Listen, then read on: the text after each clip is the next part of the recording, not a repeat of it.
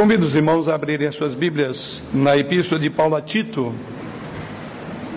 Epístola de Paulo a Tito, capítulo 2. Epístola de Paulo a Tito, capítulo 2. Vamos ler os versos 13 em diante.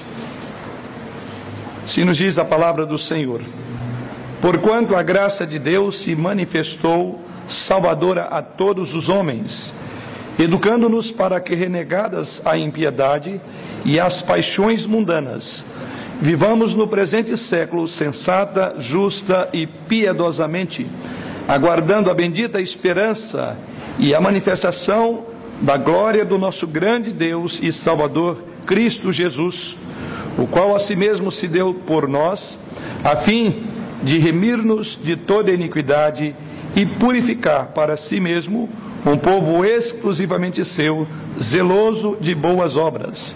Dize estas coisas, exorta e repreende também com toda autoridade.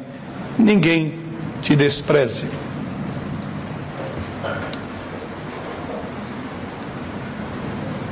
Nesta epístola de Paulo, diferentemente do que ele faz quase que em quase em quase todas as outras epístolas, ele faz aqui uma inversão da sua metodologia costumeira. E a que, é que me refiro aqui?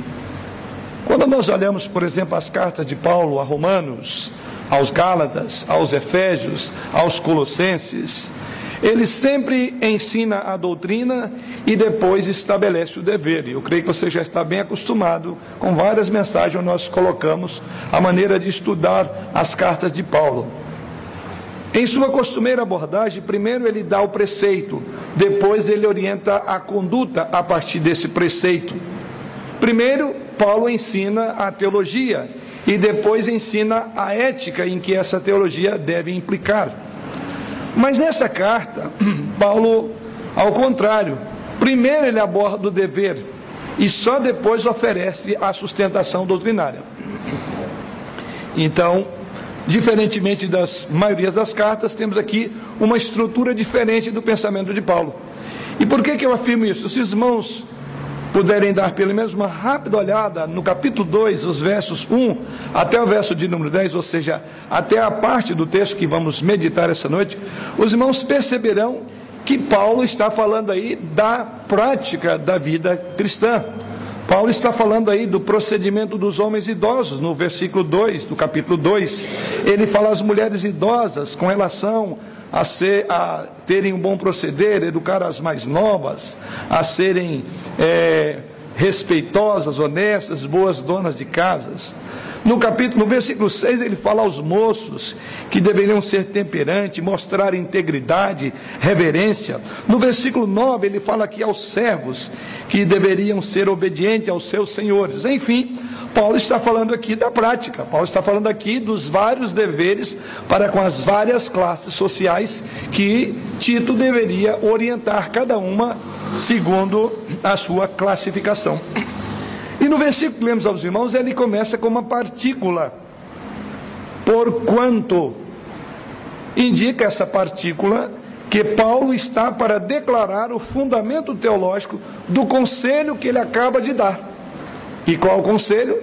Para que Tito observasse e Tito orientasse o modo de proceder dos homens, das mulheres, dos jovens e dos daqueles que tinham é, responsabilidade de respeitar os seus senhores. E daí ele diz por quanto. Então, como nós falamos, há uma inversão da maneira mais convencional com que Paulo escreve as suas cartas. Ele fala do dever e depois que ele vai falar da teologia que sustenta o dever. E esse é o primeiro ponto que nos chama atenção nesta parte do texto que vamos meditar e abordar essa noite. A questão é, Paulo declara o fundamento teológico depois do conselho que ele acaba de dar. A questão é, por que os cristãos deveriam obedecer às exortações do versículo 1 a 7? Por que os cristãos deveriam fazer isso? E ele diz na partícula, porquanto, por esta razão. Agora eu vou apresentar a teologia que está por trás de tudo isso que vocês devem viver. A maneira como vocês devem viver está fundamentado nessa palavra porquanto. Então, porquanto indica que a causa, a motivação para realizar, para cumprir com os vários deveres das classes sociais de que compunha a igreja de Tito, era exatamente isso. Porquanto a graça de Deus se manifestou, diz o apóstolo no verso 11. E aí a pergunta é: o que acontece quando a graça de Deus se manifesta? O que acontece quando a graça de Deus se a, aparece? É exatamente isso que Paulo vai mostrar no texto que temos essa noite, cujo tema é a graça de Deus, o fundamento para uma vida santa. É o nosso tema. Mas ainda dentro desta introdução, eu quero considerar alguns aspectos nessa introdução que nos chama a atenção. Em primeiro lugar, significa que a vida pura é consequência direta de uma teologia pura. Paulo está falando da vida pura, dos homens, das mulheres, dos jovens, dos servos. E ele diz que essa vida que eles teriam seria a consequência imediata da teologia que ele passa a mostrar, chamando de graça salvadora. Não há dúvida, irmãos, que a decadência instalada, a decadência moral instalada nas igrejas contemporâneas, denuncia lamentavelmente a fragilidade da teologia da igreja. Onde a doutrina é ignorada, onde a doutrina é torcida ou é adulterada, não pode haver uma igreja santa, porque há um menosprezo para com a doutrina. A vida pura, Paulo vai dizer, ela é resultado de uma doutrina pura. E é por isso que Paulo parte da prática para dizer: vou apresentar a doutrina que vou fundamentar para que vocês tenham uma vida pura. A teologia, sabemos, ela é mãe da ética. Assim como o homem crê, assim ele será. E aqui, mais uma vez, a importância da teologia. Razão pela qual, como igreja presbiteriana conservadora, é nisso que nós mais nos esmeramos. É a preocupação com o púlpito preocupado de fato com Bíblia. E não outra coisa, não entretenimento. Porque é a doutrina que levará a um bom proceder ético, moral, da sua membresia da igreja. Um outro ponto que podemos observar nessa introdução de Paulo aqui é que a transformação nos relacionamentos, segundo o que Paulo coloca, será resultado direto da transformação da graça. Porque diz esses relacionamentos de, dos homens, das mulheres, dos jovens, é resultado direto de uma graça que transformou. Porquanto a graça de Deus, diz o apóstolo Paulo, depois que Paulo falou dos relacionamentos transformados, versos 1 a 10, deu a fundamentação teológica agora para essa transformação. Paulo falou do padrão divino para os homens, Paulo falou do padrão divino para as mulheres, para as mulheres idosas, para as mulheres recém-casadas, para os jovens solteiros e por fim Paulo fala aos líderes e para os servos também. E em último lugar, a conexão entre doutrina e vida é absolutamente necessária para a vida saudável de uma igreja. A igreja tem que viver aquilo que ela crê. Do contrário, ela será hipócrita. Ela tem que viver aquilo que se prega, aquilo que se ensina. E é exatamente o que Paulo está dizendo. Ou seja, o espírito do pós-modernismo tem repudiado qualquer ideia de verdades absolutas. E a igreja tem uma verdade absoluta: é a palavra de Deus, é autoritativa, é a autoridade máxima, debaixo da qual todos nós estamos. E a igreja tem que prezar pela sua doutrina. O Espírito Santo, nós sabemos que ele nos guia à verdade, e não a parte da verdade, há uma parte dessa verdade Existe assim uma estreita relação inquebrável, uma conexão entre a doutrina bíblica e a vida que agrada a Deus. Os que desprezam então a doutrina, ignorando, dizendo que isso é apenas uma ideia de racionalidade, são aqueles que caminham para o relativismo moral nos dias atuais. A impiedade sempre desembocará nas perversões dos valores de uma igreja. E é por isso que Paulo fala sobre esse tema. Isto posto, vamos então pensar agora sobre toda essa estrutura doutrinária para cumprir os deveres dos homens idosos, as mulheres idosas, as mulheres jovens, os jovens e os senhores e os servos. E assim temos como proposição já anunciado, a graça de Deus é o fundamento para uma vida santa. Vamos então examinar os fundamentos teológicos para uma vida santa, buscando com isto a conexão entre a doutrina e o dever, ou para sermos corretos com o texto bíblico, entre o dever que desemboca a partir da doutrina. Vamos orar. Pai, oramos ao Senhor.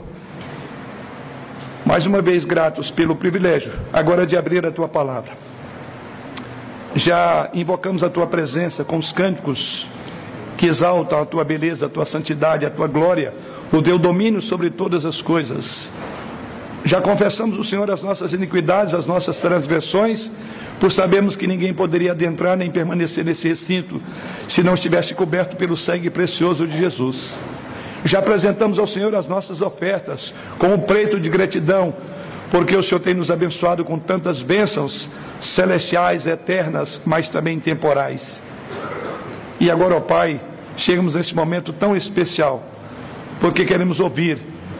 Por isso, ó Deus, fala enquanto nós ouvimos a tua doce voz. Abra os nossos entendimentos, os nossos olhos, para enxergar além da letra, para que a partir desse momento nada, nem coisa alguma distraia os nossos, a nossa atenção, os nossos olhos, o nosso ser, de ouvir a tua palavra com clareza, com precisão, com poder, com graça, chegando ao nosso coração.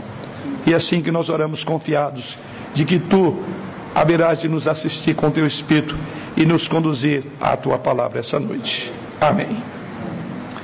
A primeira coisa que Paulo trata sobre esta graça, que é o fundamento para uma vida santa, a primeira coisa que observamos quanto a esta graça está no verso 11, quando ele diz: Porquanto a graça de Deus se manifestou salvadora a todos os homens. Em primeiro lugar, vemos aqui a manifestação da graça. É assim que Paulo começa o seu argumento para encorajar a uma mudança, a um proceder das várias classes na igreja. E é por isso que Paulo diz: por quanto a graça de Deus se manifestou salvadora a todos os homens. O que Paulo está querendo dizer aqui é que só podemos ter uma vida santa por causa da epifania, ou manifestação na língua portuguesa. É por causa da epifania ou da manifestação da graça de Deus que nós podemos ter uma vida santa. E é exatamente para esse lugar que Paulo leva os leitores dos versos 1 a 10. Ele diz: Para vocês cumprirem o papel como homens maduros, mulheres, esposas jovens, filhos, vocês serão conduzidos pela epifania. A graça se manifesta com esse propósito. A manifestação dela é que levará vocês a esta vida que eu acabei de prescrever. A graça de Deus sempre existiu. Deus sempre foi gracioso. Ele é descrito como um Deus de graça e de misericórdia. Porém, em Cristo, essa graça despontou majestosa, da mesma forma como o romper da alva. E é por isso que ele diz que a graça se manifestou. O substantivo usado aqui na língua grega é epifania. Epifania significa a visível aparição de alguma coisa ou de alguém que estava invisível.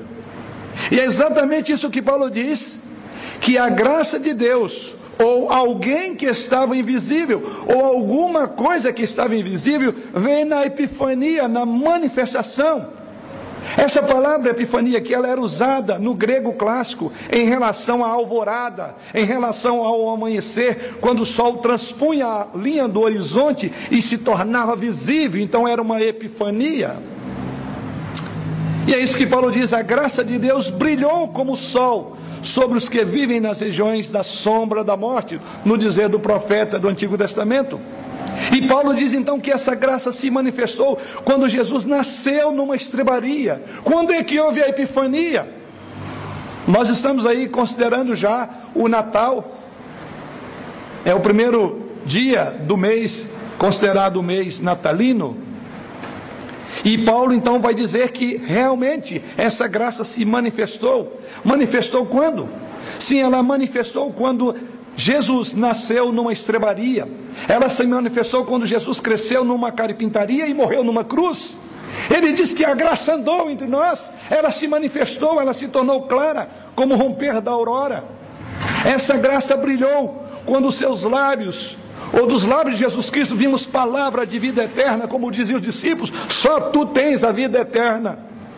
Sim, essa, essa graça se manifestou nos seus lábios quando ele curava os enfermos, a graça que purificava leprosos, a graça que lançava fora os demônios, a graça que ressuscitava os mortos. Sim, Paulo diz aqui: sim, essa graça resplandeceu quando o Filho de Deus entregou a sua vida na cruz e ressuscitou na manhã gloriosa do domingo de Páscoa.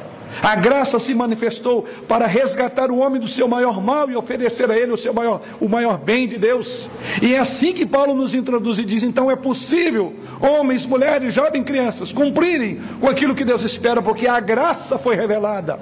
Ela andou entre nós, ela sacrificou em nosso lugar, ela sofreu em nosso lugar. A graça Deus, como dizemos, sempre foi gracioso, mas Paulo fala de um momento em que houve uma epifania, houve uma manifestação de Jesus sobre nós. Mas como é que Paulo diz? Primeiramente, ele diz o seguinte: de onde é que vem essa graça? A origem da graça, ele diz, ela vem de Deus. Ele diz: a graça de Deus se manifestou. Paulo fala da graça de Deus, a graça tem origem em Deus. Ela emana de Deus, embora Deus tenha e seja sempre gracioso, pois Ele é o Deus de toda graça, Ele tornou visível a graça dele quando Jesus Cristo assumiu a imagem, a couraça, a roupagem humana como a minha e sua. É por isso que ele diz então que a graça de Deus foi esplendorosamente revelada, mostrada no humilde nascimento de Jesus Cristo, em suas graciosas palavras em seus atos que motivaram a compaixão, mas, sobretudo, em sua morte expiatória. E é isso que Paulo diz, ela vem de Deus. E ele diz: essa graça ela tem algo de extraordinário. Em outro aspecto, ele diz: essa graça tem uma natureza. E ele diz: ela é uma graça de Deus que se manifestou salvadora a todos os homens. Ou seja, Paulo agora fala não só da origem da graça que é em Deus, mas ele fala da natureza da graça, que o propósito dela é salvífico. E é por isso que ele diz: a graça se mostrou salvadora. A graça é favor superabundante de Deus aos pecadores indignos. A graça de Deus representa o favor gratuito desse Deus, a bondade espontânea pela qual ele intervém para ajudar e livrar a homens pecadores como eu e você. Em Jesus, diz o apóstolo Paulo, essa graça de Deus desponta como o sol sobre o mundo escurecido pelas sombras da morte. Aliás, essa é uma afirmação do profeta Malaquias, lá no capítulo 4, versículo 2, ele diz lá: Mas para vós outros que temeis o meu nome, nascerá o sol da justiça.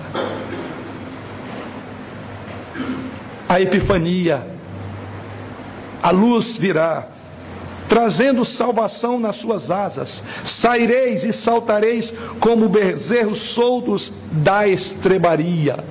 Olha aqui que maravilha! Ele apresentando já que essa graça, ela tinha um propósito salvífico, salvador. Comentarista William Hendricks, abordando esta passagem, afirma o seguinte: que a graça de Deus é seu favor ativo que outorga o maior de todos os dons a quem merece o maior de todos os castigos. É a outorga do maior dom para o que merece o maior castigo. Por isso, a graça triunfa sobre as nossas iniquidades. Por isso que a graça é maior do que o nosso pecado, do que a nossa vida por isso que a Bíblia nos diz que onde abundou o pecado, superabundou a graça. Por isso que a Bíblia nos afirma que somos salvos pela graça. Por isso que a Bíblia diz que o justo vive pela graça. Dependemos da graça, nada somos sem a graça de Deus. É por causa da, da graça, embora naturalmente perdidos, é que fomos achados, embora mortos, é que recebemos vida. E Paulo diz isso nesse texto. Mas há algo ainda que ele fala: essa graça que vem de Deus, que tem propósito salvífico, há um outro ponto, ele diz a extensão dela. Aonde é que ela chega? Final do verso 11, diz que ela vem a todos os homens. A graça de Deus se manifestou salvadora a todos os homens. A salvação é universal. É universal no sentido de que ela alcança todos aqueles que foram comprados e diz o texto de Apocalipse 5, 9, e foram comprados de onde? Diz, diz João ali, foram comprados de toda tribo, de toda língua, de todo povo, de toda nação. Mas não no sentido de que são todos os homens sem exceção. A salvação é universal porque ela alcança todos, é isso que Paulo diz. Todos os homens, porque Deus não faz acepção de pessoas. Não há universalismo aqui, não devemos entender como universalismo.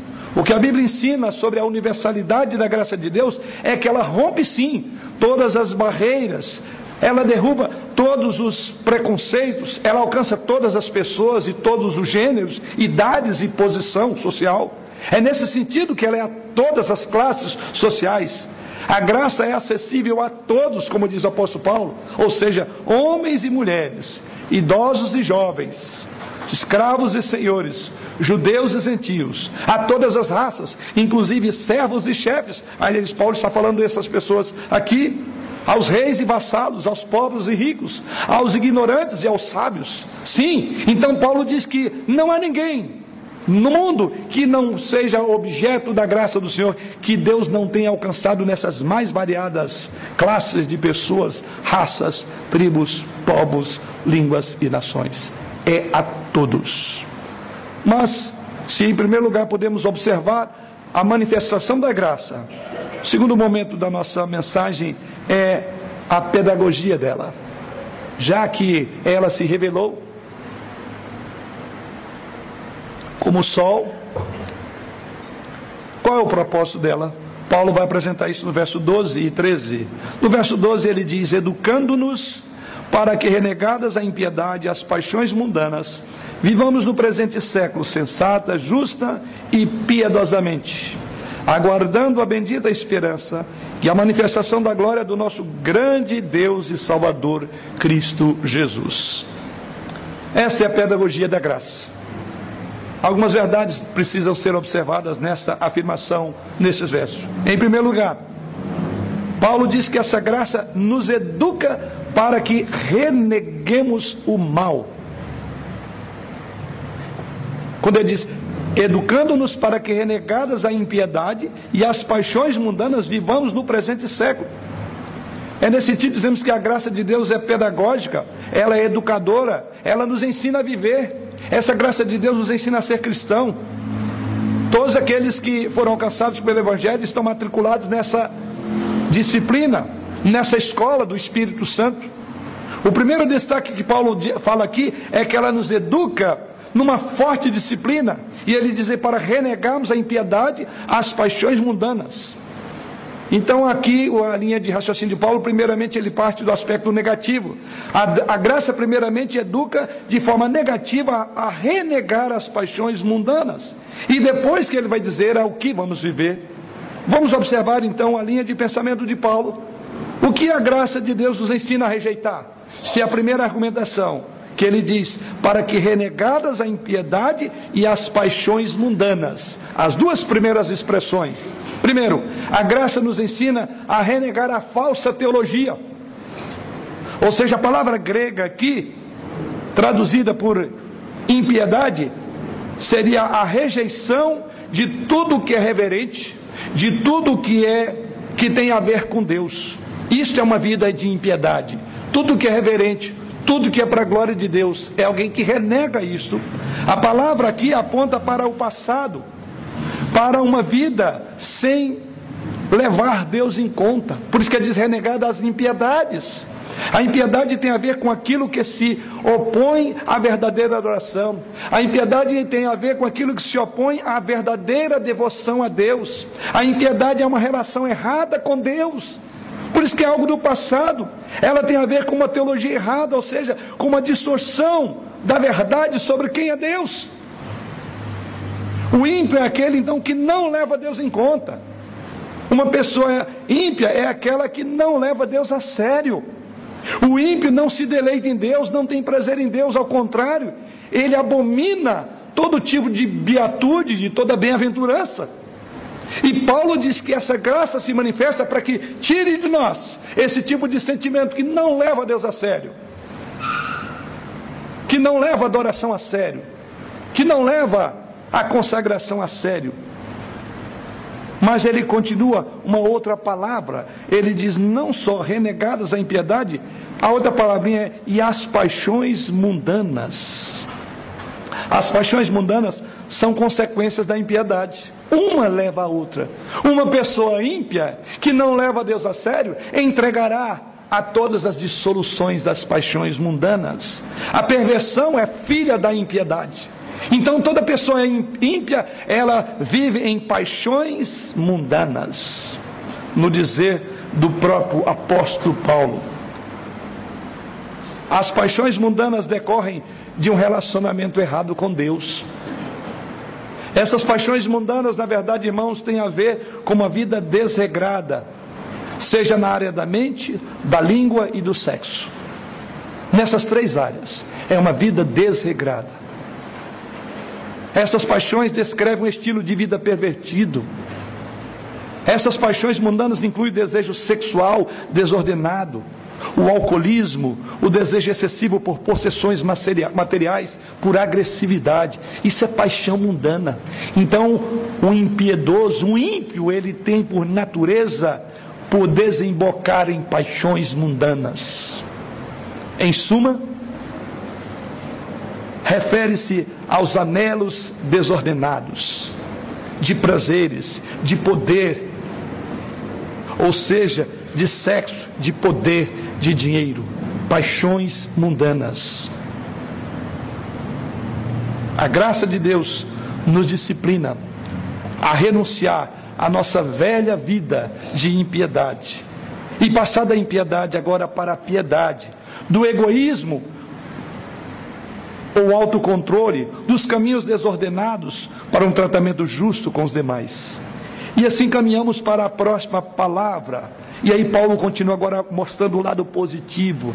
Quer dizer, a graça não só nos purifica da impiedade de paixões mundanas, mas na sequência ele diz: para que vivamos no presente século sensata, justa e piedosamente. Uma vez que a graça nos purifica, nos separa disso. Em segundo lugar, a graça educa para praticarmos o bem. E esse é o lado agora que Paulo vai focar. Ele diz para que vivamos no presente século de forma sensata, justa e piedosa. Então, depois que ele aborda o aspecto negativo, Paulo agora volta-se para o positivo. Agora, Paulo vai falar sobre a graça de Deus que nos educa a praticarmos o que é bom a vivemos no bem. A salvação não é apenas uma mudança de situação, mas é uma mudança de atitude. Não é apenas abandonar a impiedade e as paixões, mas é algo positivo, é proatividade. Vida cristã é assim. A pedagogia da graça nos educa nos relacionamentos, que Paulo vai dizer conosco, com o próximo e com Deus. Veja que é exatamente isso que ele diz. Então, como que ele coloca? Primeiramente, a graça de Deus nos ajuda a termos relacionamentos corretos conosco mesmo. Quando ele diz, ah, para que vivamos no presente século sensata, é o modo como você pessoalmente vai viver. A palavra grega usada aqui por Paulo traz a ideia de prudência, de autocontrole, de moderação.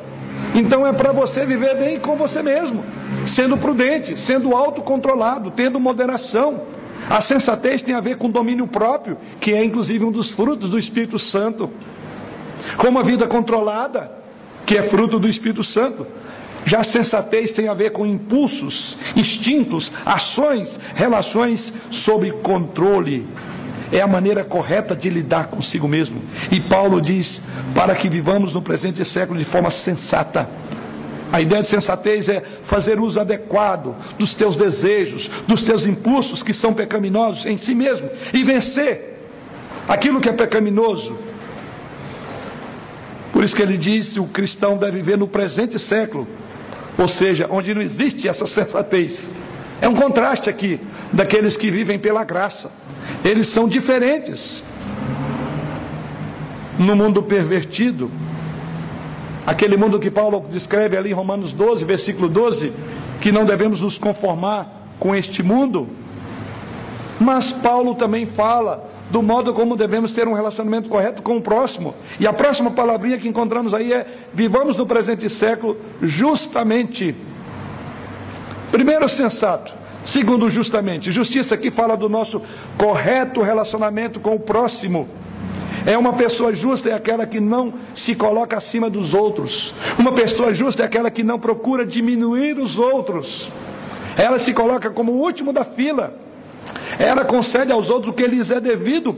Ela ama o seu próximo como a si mesmo.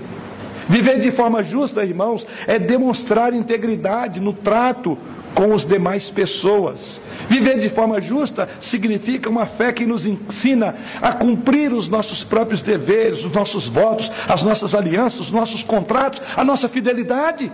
Isso é ser justo, é cumprir com deveres para com o outro. Seja o outro a igreja, o pastor, o presbítero, o diácono, seja o outro a irmã de fé, seja o outro esposo ou a esposa, pais e filhos. É ser cumpridor de forma justa. Jurou, cumpra.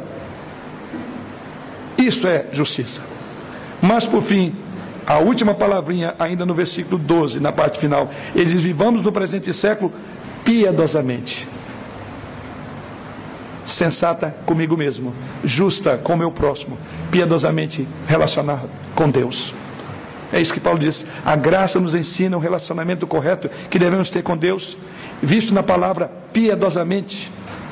A palavra piedade está ligada ao nosso correto relacionamento com Deus. É o verdadeiro fervor, é a verdadeira reverência para com o objeto da nossa adoração. Somente a graça pode to tomar pela mão e nos conduzir no íntimo relacionamento com Deus. Ela é pedagógica. A graça de Deus não apenas nos salva, mas também nos ensina a como viver a vida cristã. Aqueles que usam a graça de Deus como desculpa para, para pecar, jamais experimentaram o poder salvador da graça. É por isso que Paulo adverte a igreja de Coríntios: não useis da liberdade para dar ocasião à carne. A mesma graça de Deus que redime é também a graça que renova, é a graça que capacita, é a graça que nos faz obedecer a Sua palavra. Mas se por um lado Paulo aborda a questão da graça, que ela nos educa para renegar o mal e viver o bem. Em terceiro lugar, Agora, no verso de número 13, Paulo continua dizendo: aguardando a bendita esperança e a manifestação da glória do nosso grande Deus e Salvador Cristo Jesus. A graça nos educa para aguardarmos também a manifestação da glória do nosso Deus. Já houve uma epifânia. Já houve uma, uma epifania mas ele fala de uma outra que virá. Ele fala agora da segunda manifestação. Ele fala agora da graça que nos educa para a manifestação última da glória de Deus em Jesus, que não virá mais como servo sofredor, mas virá como rei do universo, dominando todas as coisas. E ele diz que a graça também nos prepara para aquele grande e glorioso dia. Depois de ter falado da epifania da graça, agora Paulo fala da epifania da glória. Há uma epifania da graça quando Jesus se manifesta, mas há uma manifestação, uma epifania da glória também, que aguarda todos nós. Aquele que apareceu brevemente no cenário da, no cenário da, da história, ele desapareceu. E ele um dia vai reaparecer. E é isso que Paulo diz: a graça também está nos levando para lá. Ele apareceu em graça e ele reaparecerá em glória. Se na sua primeira vinda ele veio em graça, na segunda ele virá em glória. O cristão olha para trás e glorifica a Deus, porque essa graça o libertou da impiedade, das paixões mundanas. O cristão olha para o presente e exalta a Deus, porque agora ele tem uma correta relação consigo mesmo. Ele tem uma correta relação com o próximo e com Deus. Mas ele agora olha para o futuro, diz o apóstolo Paulo, e se santifica. Por quê? Porque está na, na, na, expectativa da epifania do seu grande Deus e Salvador em glória. Todos nós esperamos aquele grande e glorioso dia. Então a graça de Deus nos liberta, irmãos, das nossas mazelas, do nosso passado. A graça de Deus restaura as nossas vidas no presente, mas também a graça de Deus nos coloca com o pé no futuro da glória de Deus, numa expectativa de um futuro glorioso, quando o nosso grande Deus e Salvador, Jesus Cristo, virá em toda a sua glória, e todo joelho se dobrará diante da glória de Jesus Cristo. Então é impossível que aqueles que mantêm essa glória, essa esperança da glória, possam viver de forma ímpia, mundana e em paixões mundanas é a consequência óbvia do raciocínio de Paulo. Mas por fim, Em terceiro e último lugar, como a graça opera. A operação da graça está no versos 14 e 15. Quando Paulo afirma: O qual a si mesmo se deu por nós, a fim de remir-nos de toda iniquidade e purificar para si mesmo um povo exclusivamente seu, zeloso e de boas obras. Diz essas coisas, exorta e repreende, também com toda a autoridade. Ninguém te despreze. Paulo, que acaba de falar da epifania da glória, depois de falar da epifania da graça, passa agora naturalmente para a epifania da nossa salvação. Como é que isso se deu? E há alguns aspectos maravilhosos que Paulo coloca nesses versos. Algumas verdades sobre o modo como essa graça operou em nós. Primeiramente, ele diz que foi no presente, como um presente da graça, o qual a si mesmo se deu por nós. Presente. É dádiva de Deus. Não foi a cruz que produziu a graça, mas a graça que produziu a cruz.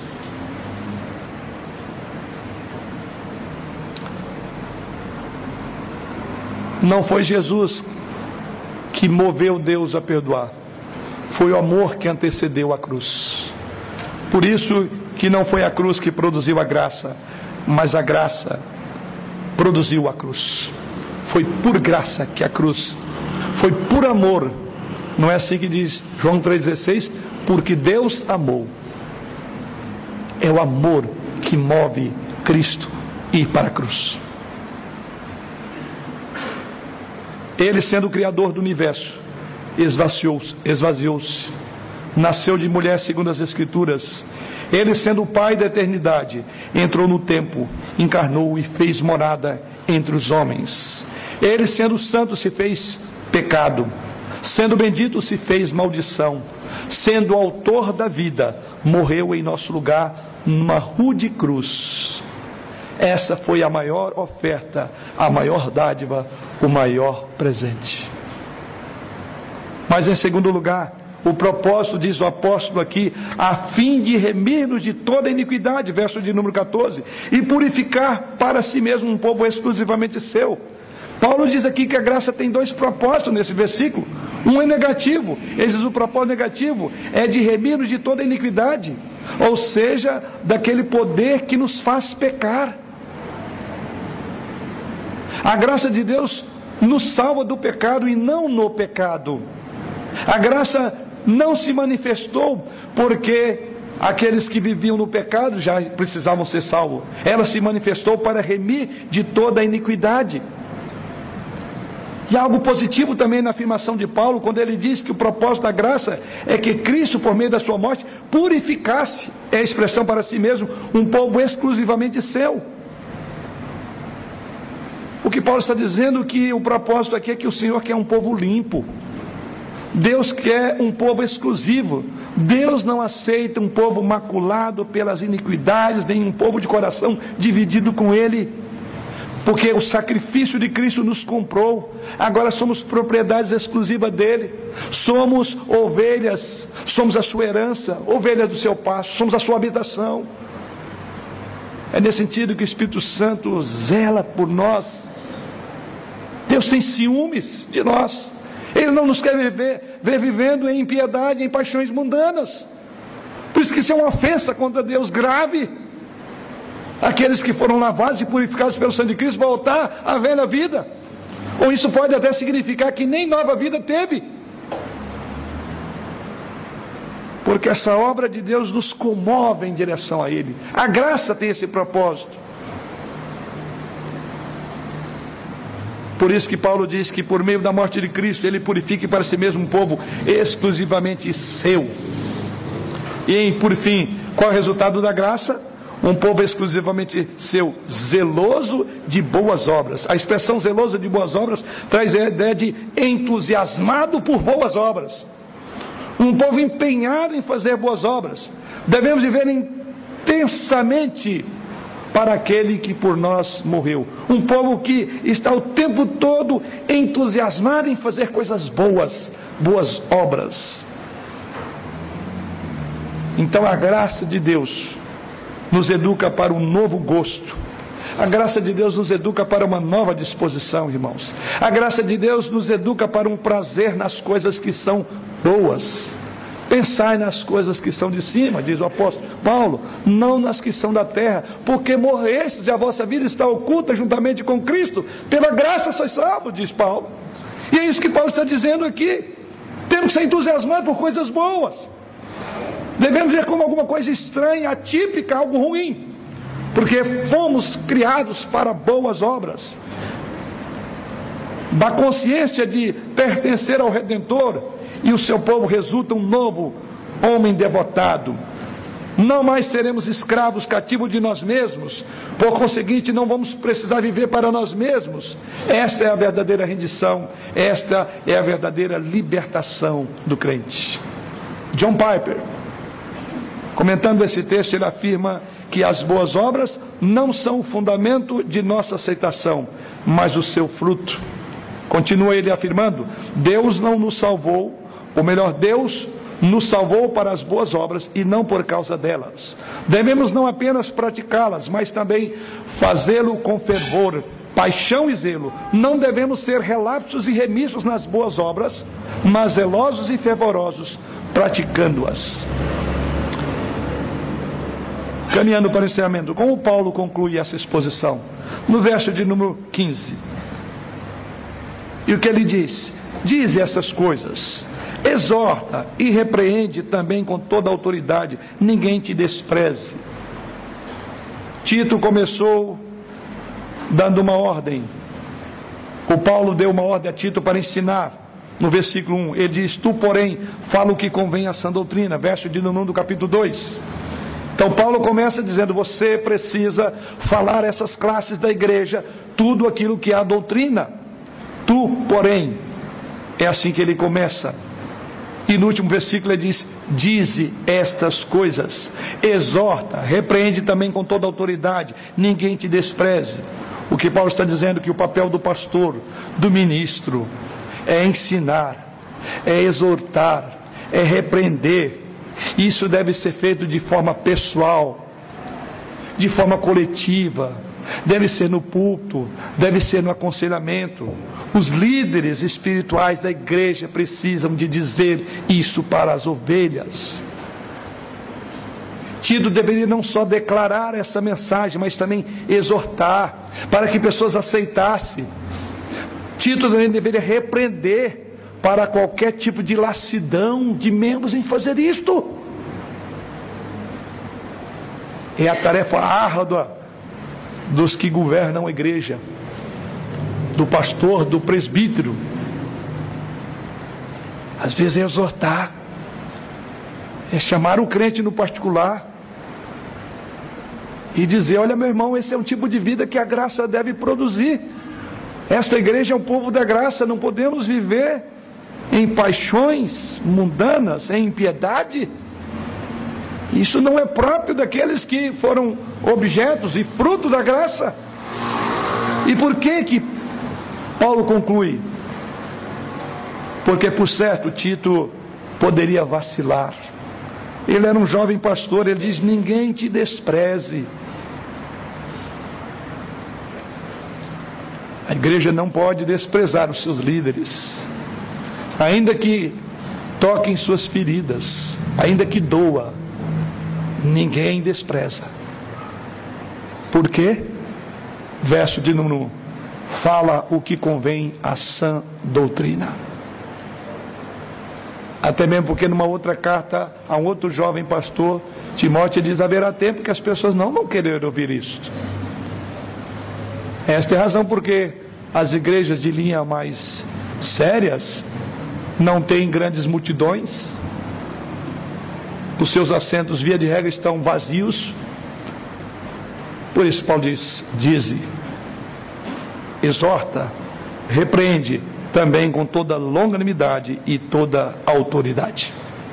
Para concluir, irmãos, embora voltemos o olhar a um passado distante, quando houve a epifania da graça em Jesus Cristo, a manifestação aconteceu desde um rude berço, um rude presépio, a vergonhosa cruz.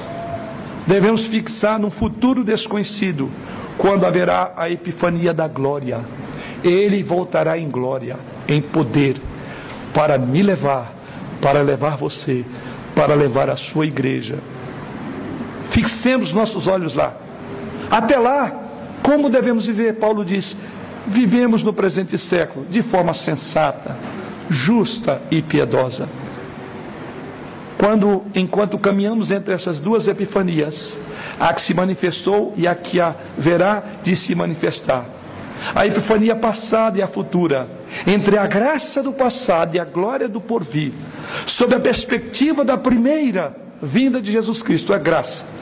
É por ela que nós vamos encontrar o verdadeiro sentido da vida cristã, caminhando para a epifania final. A mesma graça que nos salvou no passado, também nos treina a viver no presente, preparando-nos para o futuro. Maravilhosa essa graça, graça do Senhor que será manifesta em glória. A Ele seja dada a glória, não só agora, mas em toda a eternidade. Amém.